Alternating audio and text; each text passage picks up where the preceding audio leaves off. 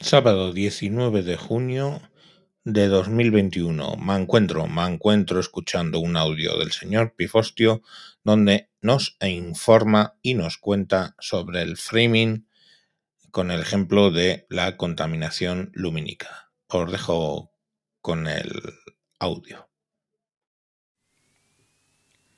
El señor Pifostio al habla dirigiéndole un nuevo mensaje al señor Mancuentro y a su audiencia. Audiencia escogida, por supuesto.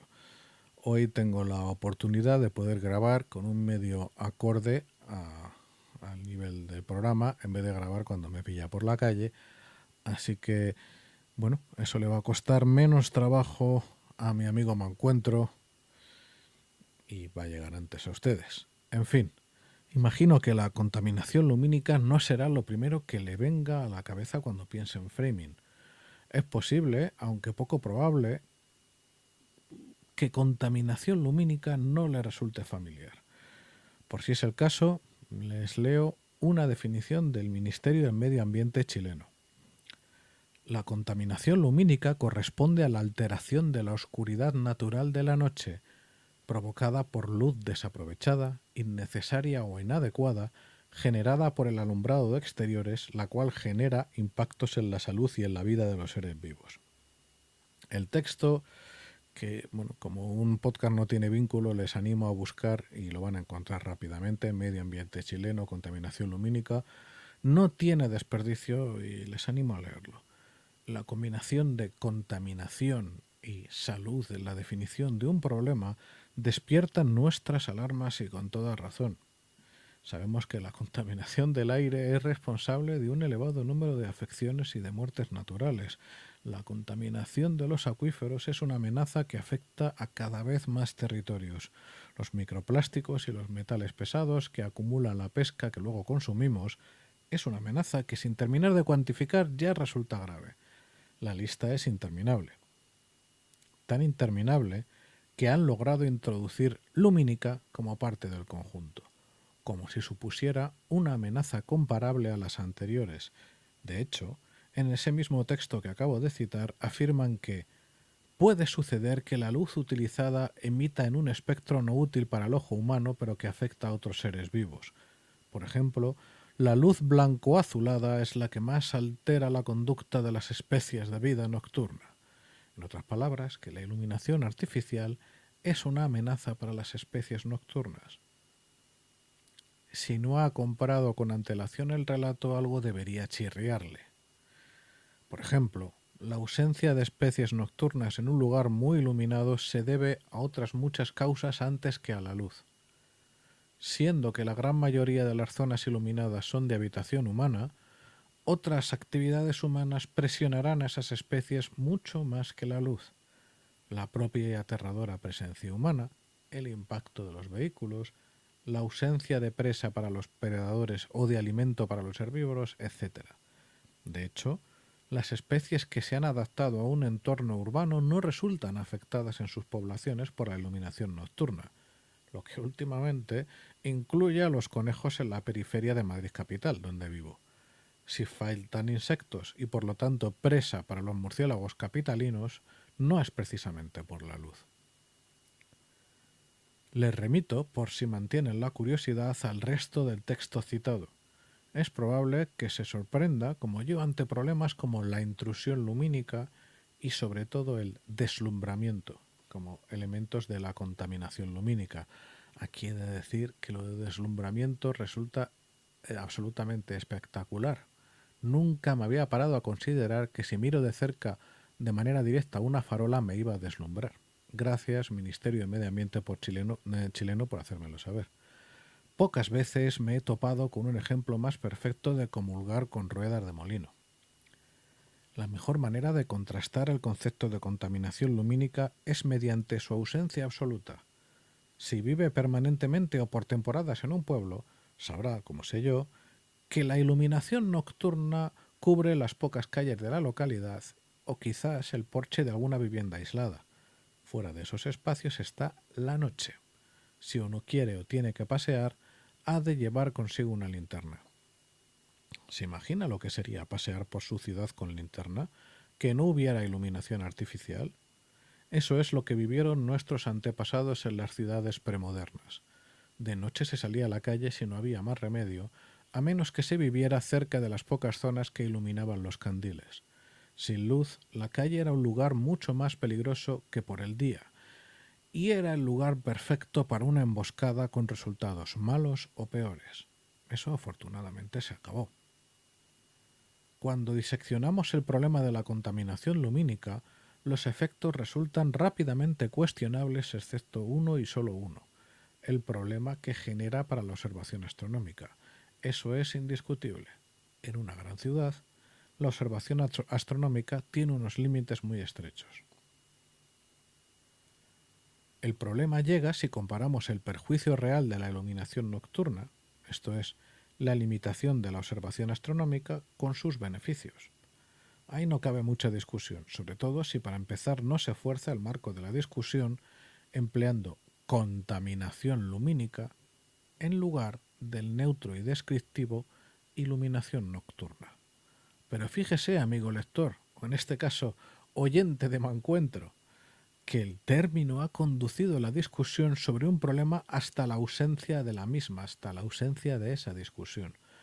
No solo es que no hay comparecencia de los defensores de la iluminación nocturna, es que no se habla de ella. En una sociedad civil democrática no se discuten sus pros y sus contras. Contaminación lumínica trata de forzar nuestro punto de vista a un marco de referencia interesado, juez y parte posiblemente hay mejores ejemplos de framing. A mí, contaminación lumínica me resulta claro y luminoso, luminoso, por las razones antes expuestas. Como un término capcioso da carta de naturaleza a un argumentario e impide una discusión racional y objetiva. Esto nos ocurre a diario con multitud de temas aún más importantes que la iluminación nocturna. Una y otra vez, Personas y grupos muy hábiles y bien pagados construyen gracias a prensa y redes sociales distintos marcos mentales, distintos framing, cuyo objetivo, por cierto nunca declarado y mayor, mayoritariamente exitoso, es negar la discusión democrática, el espacio para el debate, y que el máximo de votantes posible piensen lo que deben pensar y no otra cosa. Seguro que se te viene a la cabeza, oyente de Mancuentro, framings que afectan a tu vida mucho más que la contaminación lumínica. Pese a la insistencia machacona y pese al uso del framing de contaminación lumínica como, eh, como justificación para legisladores, que en el mejor de los casos no generan resultados óptimos para la mayoría y en el peor la perjudican, en realidad, bueno, la contaminación lumínica no cambia nuestras vidas de manera significativa. Pese a los esfuerzos, no hay un debate público significativo al respecto. Seguimos paseando de noche por calles bien iluminadas. A partir de aquí, lo que me gustaría es animarle a pensar en framings, en marcos de referencia mucho más exitosos, en iniciativas siempre de largo recorrido y que han acabado por negar el espacio para el debate democrático, en esfuerzos de propaganda que han fructificado en ideas sagradas, indiscutibles y tiránicas para la mente de millones de sus conciudadanos. Le animo a pensar, como yo mismo hago en este momento, si algunos de estos framings pueden haber afectado su visión sobre un problema que le afecte. Porque lo cierto es que nadie esté a salvo, está a salvo, perdón. Hay quienes compran el paquete completo, una amplia biblioteca de framings que usan el uso de su criterio, perdón, una amplia biblioteca de framings que limita en el uso de su criterio en una amplia variedad de situaciones. Hay personas, hay conciudadanos nuestros que compran la totalidad de ciertos discursos y que obtienen el resultado de que ya se lo dan por pensado una amplia variedad de temas, que desarrolla criterio propio mal. Pero creo que nadie puede decir que no haya aceptado un framing reciente. Para empezar, porque nadie tiene, nadie tenemos tiempo para dedicar suficiente reflexión a cada problema que le afecta, sopesarlo y decidir si acepta lo que se le comunica desde las alturas de la prensa, de los gobiernos, de las grandes redes sociales o no. precisamente porque no estamos a salvo, tenemos la obligación moral y cívica de dedicar tiempo lento a pensar e informarnos sobre los problemas que nos afectan. Eso implica, a su vez, de traer tiempo personal de otras actividades. Yo creo que la cosa debería estar relativamente clara, porque resulta que la alternativa es que otros piensen por nosotros mientras nosotros nos dedicamos a ver una serie. Y esta pequeña charla que acabo de darles, pues la he publicado en un artículo en el nuevo medio que se llama lanuevarazón.com. Es posible que a alguno de ustedes les interese porque es un medio em, creado por un periodista húngaro que, mm, entre otros, colaboran, aparte de un servidor, autores hispanoamericanos, españoles y de Europa del Este. Y la verdad es que llama la atención, ¿verdad? En fin, me quería despedir de ustedes. Mm, ya saben, excusatio non, non petita, amanece más temprano, por el culo te la hinco.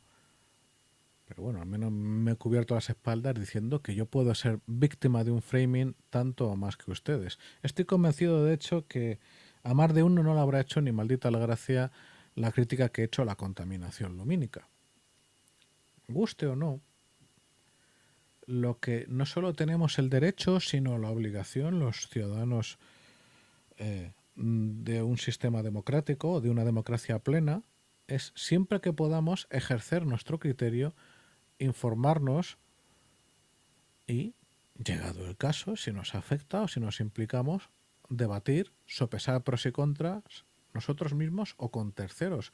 No se nos puede imponer ningún tipo de cuestión que afecte a nuestras vidas, desde la contaminación lumínica hasta el aborto.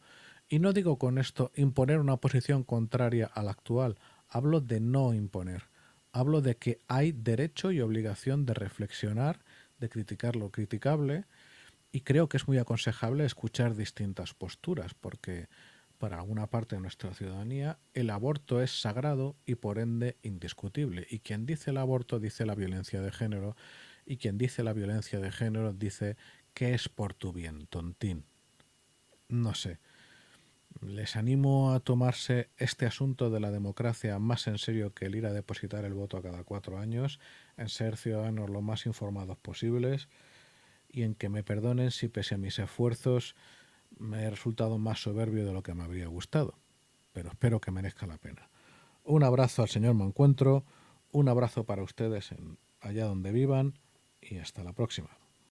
Pues poco más puedo añadir, sino que ha sido un tema muy interesante eh, y que nos debe hacer reflexionar para evitar esas cárceles donde nos metemos, cárceles mentales donde nos metemos nosotros mismos.